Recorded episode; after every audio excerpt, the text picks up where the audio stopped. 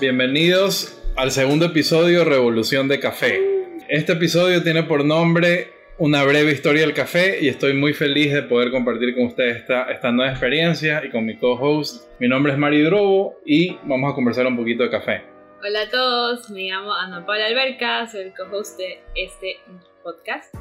Soy pasante de mi escuela de café y hoy día vamos, bueno, Mario nos va a comentar un poquito más de, de qué es el café, de dónde viene. Y personalmente, yo no estaba muy segura de dónde si era una planta, si, qué, qué mismo era. A veces Mira. confundía que era con el cacao. Entonces, hoy día quiero que nos llenes a todos un poquito como del origen y bueno, más preguntas.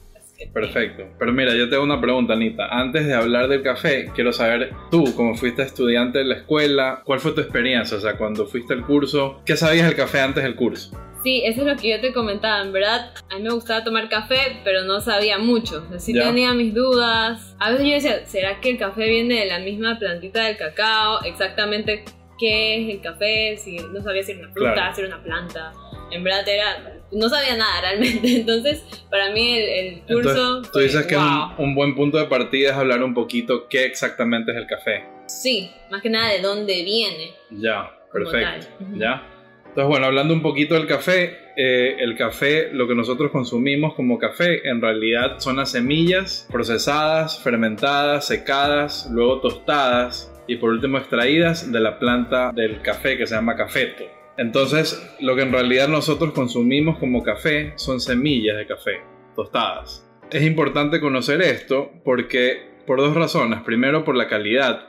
Ves cómo todo ese proceso previo al café que nos tomamos afecta la calidad y también para valorar un poquito más la materia prima. No es algo que, que simplemente crece por crecer o no es algo fácil de conseguir. tiene un proceso, dices tú. Tiene todo un proceso y es, ajá, y es, y es, y hacerlo bien, yo diría que es complicado. Hablando un poquito de dónde viene el café, el café originalmente es del país de Etiopía.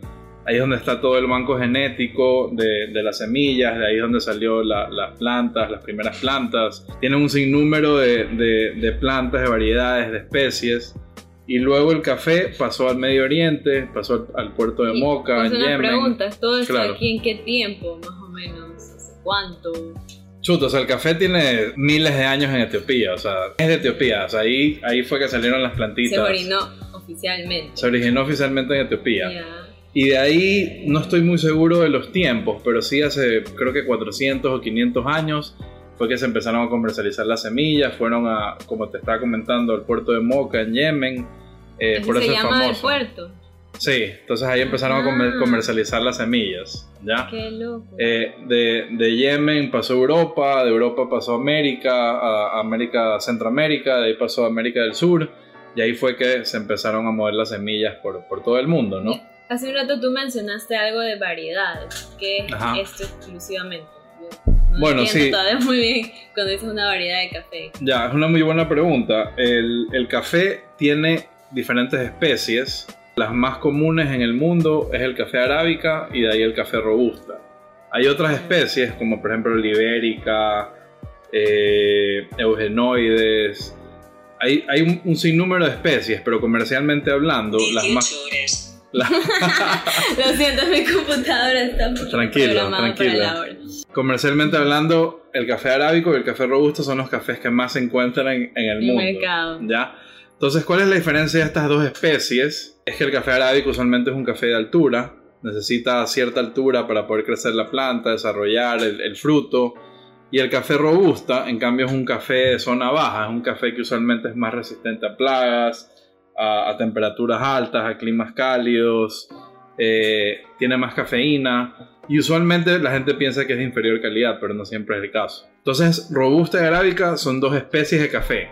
Tú me hiciste la pregunta de variedades. Variedades sí. son como subespecies de, de, esas, de, esas, de ese café, De arábica y robusta. de arábica y robusta. Entonces Ah, también en otros ok. países incluso le dicen cultivares. Por ejemplo en Indonesia le dicen cultivares. En África algunos países le ¿Y, dicen y por, qué, cultivares. por qué les ponen otros nombres? O sea, ¿por qué como que las subdividen? Les hacen otros La nombres? subdividen porque son semillas altamente complejas, son muy diferentes, son, tienen granos distintos, tienen tamaños distintos, tienen genética distintas, tienen posibilidades de sabores distintos.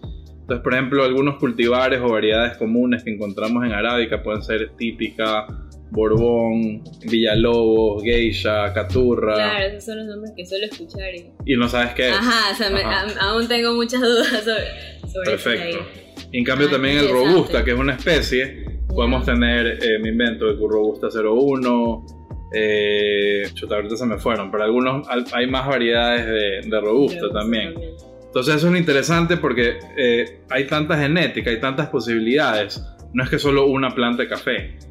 Yo siempre doy el ejemplo como tonto, es como los tomates, ¿no? Hay tomates amarillos, rojos, chiquitos, cherries, Es más fácil de entender. verdes. ¿ya? Entonces hay bastantes especies de, de- de diferentes cosas. El café también hay bastante variedad genética, bastantes semillas y, y eso va a ser un sinnúmero de posibilidades para el sabor.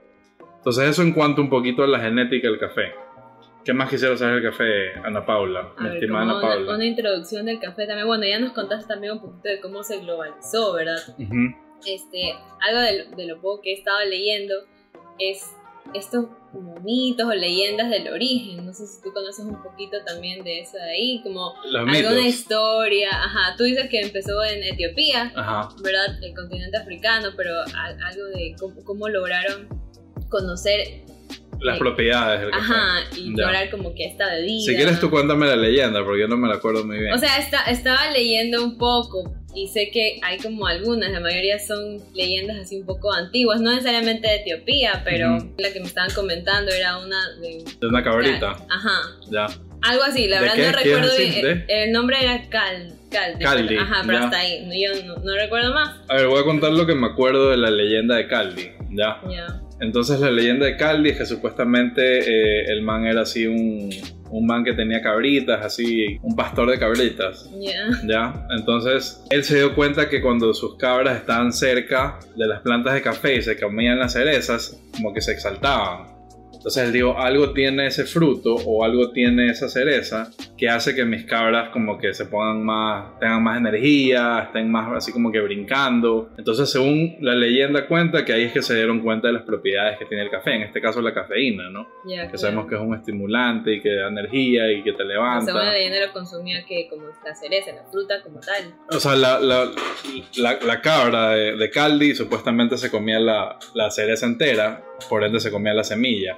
Claro. Entonces esa es la leyenda de Caldi, no la recuerdo muy bien, pero más o menos por ahí va. Y de ahí viene otra leyenda que también no recuerdo muy bien la procedencia, podemos investigarla. Eh, Se dejamos pero- en los se lo dejamos ahí para que nos hagan los comentarios de dónde, de dónde surgió la leyenda de Caldi y la leyenda que voy a contar ahorita. Dicen que hubo una época en Europa que la gente, bueno, la gente tomaba café, pero antes no lo tostaban, sino que molían las semillas verdes y lo hacían como una infusión de té. Entonces, igual es estimulante, no tanto como si lo tuestas. Entonces la Iglesia Católica supuestamente baneó el café, dijo, no, nadie más toma café, es prohibido, está en contra de la religión. Entonces la típica que cogieron y, y lo, lo tiraron todas las semillas que habían y las prendieron fuego. Entonces cuando las prendieron fuego se dieron cuenta que olía demasiado rico, que era demasiado, era un olor intoxicante así, gigante y Los tostaron sin querer. los tostaron sin querer y, y terminaron, en vez de solucionar, creo que lo hicieron peor porque la gente se volvió loca por el olor y dijiste, chuta, hay que tostar el café.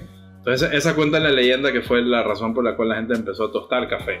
Entonces primero se dieron cuenta por, por Caldi, por la cabra de Caldi. Eh, es más, me da risa porque bastantes cafeterías o marcas de café en el mundo se llaman Caldi, Café Caldi, Debido- La Cabra Ah, claro. debido a esto, ¿no? La leyenda. Y bueno, y también el todo este café viene en cambio por, por esto de la Iglesia Católica que quería prohibir el, el café verde. Lo prendió fuego y resultó que era una bebida increíble, un, un olor eh, demasiado rico y la gente empezó a tostar el café. Ya, eso, eso es súper interesante, la verdad. Yo tengo por ahí unas páginas de lo que estaba leyendo, a ver si se los dejamos para que puedan inform- informarse un poquito más. Como... A mí me parece súper interesante también. Claro, sí. A ver, otra de las cosas que a mí me parece súper curioso, que he escuchado bastante y bueno, que también es mencionada en el curso, es de las olas del café. Esto Las aquí, olas del café. ajá, siento que es algo que todos deberíamos conocer Ujú. y bueno, yo, yo misma también quisiera aprender un poquito más de dónde viene este nombre olas de café y qué es, Ya. son. Es una excelente pregunta, Ana Paula. pero antes de eso voy a contar un poquito sobre la importancia del café en el mundo actualmente, ¿ya? Ya, ok. Entonces el café es actualmente la segunda bebida más consumida en el mundo, después del líquido vital, del agua, más que la cerveza, más que el vino, más que Gatorade, cola, ¿ya? ¿Y, qué significa ser la segunda bebida más consumida en el mundo? Significa que son aproximadamente 600 billones de tazas que se consumen al año. Eso es un poquito menos de, de 2.5 billones de tazas diarias. Si yo nomás en día me tomo como tres. Tú, tú aportas ahí a, la- a las estadísticas. Es más, me, me he olvidado que tengo mi cafecito aquí. Voy a aportar a las Yo creo que estadísticas me voy a también. terminar. Ahí te comparto si quieres. Bueno, entonces, ¿cómo el café llegó a ser la segunda bebida más consumida en el mundo? Entonces, bueno, ya sabemos que el café se lo consume en casi todos los países, por no decir todos. Eh, cada país tiene culturas distintas. Unos toman más, unos toman menos, pero el café es algo que usualmente está presente en todos lados. Tú vas a una tienda en un país, en, en- en Burundi, y probablemente tienen café en esa tienda. Tú vas a Australia, a un pueblito o a una ciudad grande y probablemente hay cientos de, de cafeterías. Entonces, ¿cómo el café llegó a ser la segunda bebida más consumida del mundo? Hay una historiadora que, bueno, en verdad no es una historiadora, es una reportera de creo que de New York Times que hizo un artículo de cómo el café tuvo boom- booms grandes en el consumo mundial. Entonces ella se dio cuenta que hubieran tres grandes picos en el consumo que ella le llamó las olas del café. Entonces las olas del café se refiere a los tres grandes picos en el consumo mundial del café. Y es chévere eh, conocerlos porque está un poquito la historia de cómo el café creció tanto. Entonces la primera ola del café se le atribuye a dos empresas, a Nestlé y a Folgers.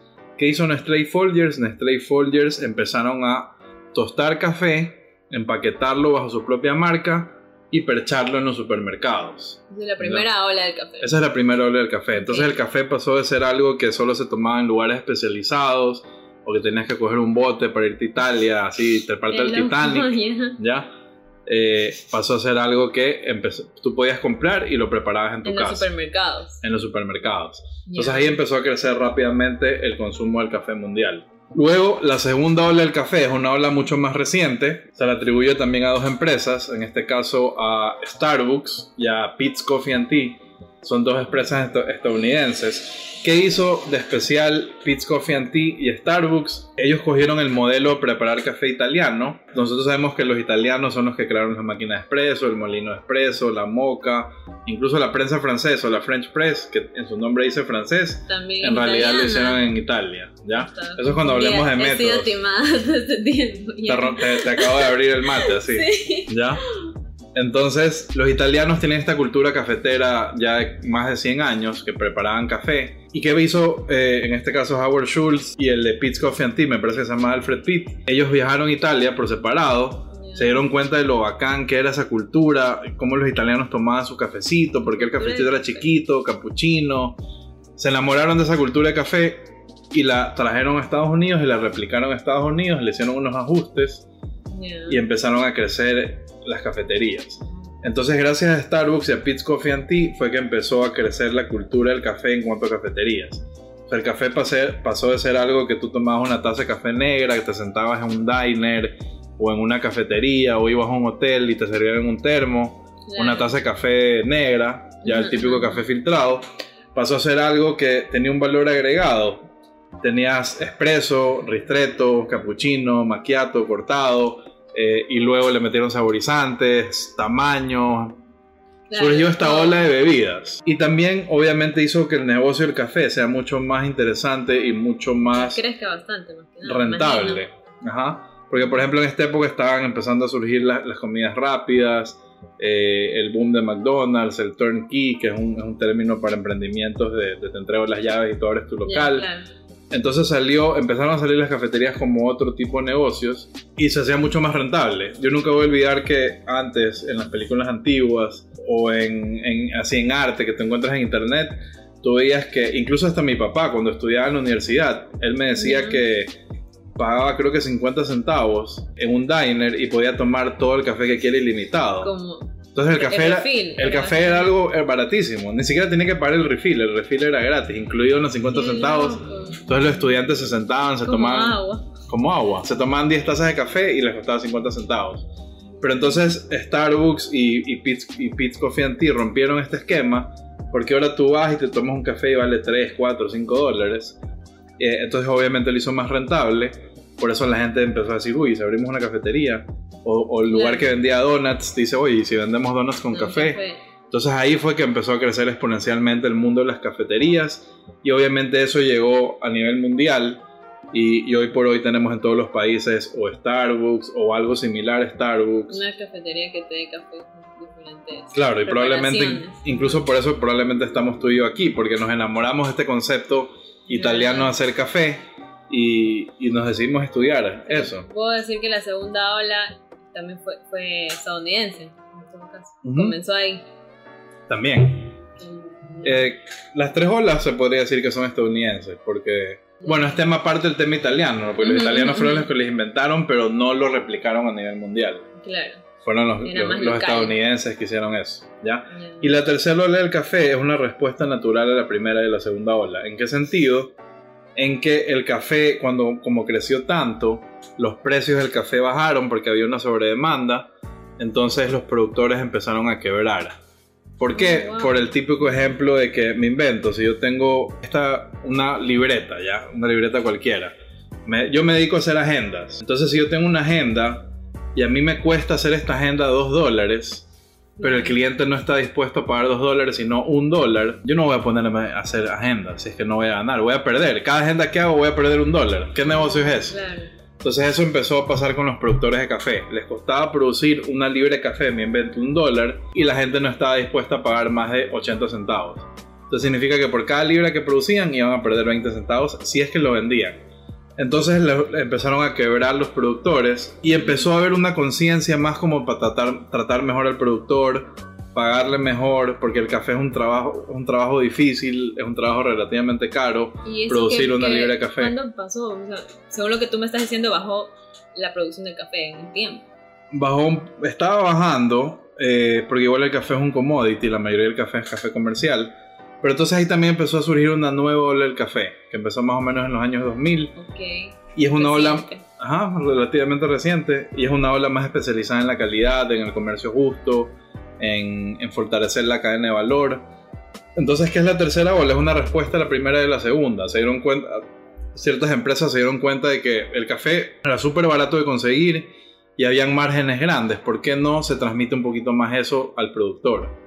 Si el productor está que sufre, no tiene con qué mandar a los hijos al colegio, no tiene cómo pagarle a los recolectores, no tiene cómo invertir en nueva infraestructura, tecnología, Claro. y sin embargo otras empresas estaban creciendo exponencialmente, teniendo miles de locales eh, y pagando sueldazos. Entonces como que se dieron cuenta, ¿sabes qué? Podemos sacrificar eso un poquito y por último hasta cobramos más por el café, pero va a ser de mejor calidad y le vamos a pagar mejor al productor. Entonces ahí fue que surgió la tercera ola del café. Y obviamente cuando empezamos a hablar de calidad se empieza a dar también más la tecnificación, la ciencia, la tecnología, la investigación, todo esto para producir una mejor taza de café. Entonces, esa, esa es la tercera ola. ¿y ¿Cómo la llamarías tú? O sea, ¿qué nombre le darías como para...? Bueno, esa es la ola que le, que le dicen que es la ola de la especialidad, ¿no? Entonces ahí es cuando ya hablamos un poquito del café de especialidad. Y ahí se diferencia lo que, lo que creo que más a preguntar, qué es un café comercial y qué es un café especial. Claro, sí. ¿Ya? Cuéntame tú. Ahora, te, te viro la pregunta y quiero que tú me cuentes. Oh, no. Con lo aprendido, con lo aprendido en el curso. Yo he aprendido acá. Ajá. Un café de especialidad, teóricamente, es un café que tiene que tener un, un- en base a sus, a su aroma, fragancia, su sabor, un porcentaje, este, un puntaje de 80 para arriba. Ya. Ya, este, to- y todo esto se va viendo en todo el proceso desde la, desde la siembra, este, la fermentación, el tostado, la catación, o sea, en todo el proceso se ve que este café allá es como de una muy alta calidad, por eso es café de especialidad y el comercial es algo que no se le da tanto, tanto cariño, por así decirlo, simplemente ya lo siembro, lo cosecho como sea, sin ver que, el- que la frutita está bien rojita, sin ver mucho las horas de fermentación, o sea, ya ahí es mucho Chuta, detalle, ya. pero eso es lo, Masterclass. Lo poco que he aprendido aquí. Masterclass, ya te voy a dar la teoría. pero mejor tú explícanos bien, bien, bien. No, no, buenísima esa explicación, pero la voy a simplificar un poco porque hablaste de algunos temas que probablemente un oyente nuevo no, no entiende, ¿ya? Entonces, en efecto, como tú dices, Ana Paula, el café especialidad se le denomina un café especial cuando tiene 80 puntos para arriba. Pero, ¿qué, qué significa tener 80 puntos? Exacto. Entonces, tener 80 puntos eh, en la escala del SCA, que es Specialty Coffee Association, eh, significa que es una mezcla de acidez, dulzor, cuerpo, aroma, fragancia y unos parámetros más, que cada parámetro tiene 10 puntos.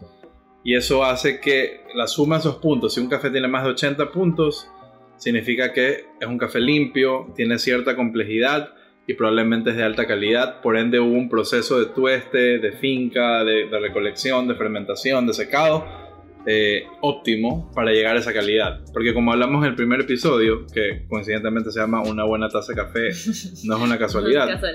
Eh, significa que toda esa cadena de valor funcionó para que ese café tenga una calidad alta.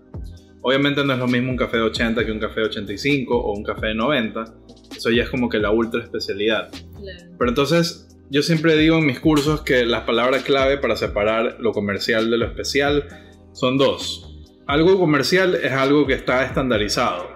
¿ya? Tampoco me gusta decir uno es bueno y uno es malo, porque yo no, no trato en absolutos. ¿ya? Entonces puede haber un comercial bueno como puede haber un especial malo. Aparte que el café sí puede ser objetivo, pero también es bien subjetivo. Si a ti te gusta el café, ¿qué voy a hacer yo para decirte? la que a ti te gusta. La, mejor taza de café es la que a ti te gusta. Con eso cerramos los, podcasts. Siempre digo que el café comercial usualmente es estandarizado. Es un café que vas a ver igual siempre. Eh, independientemente de la calidad, probablemente tú buscas que ese sabor se mantenga.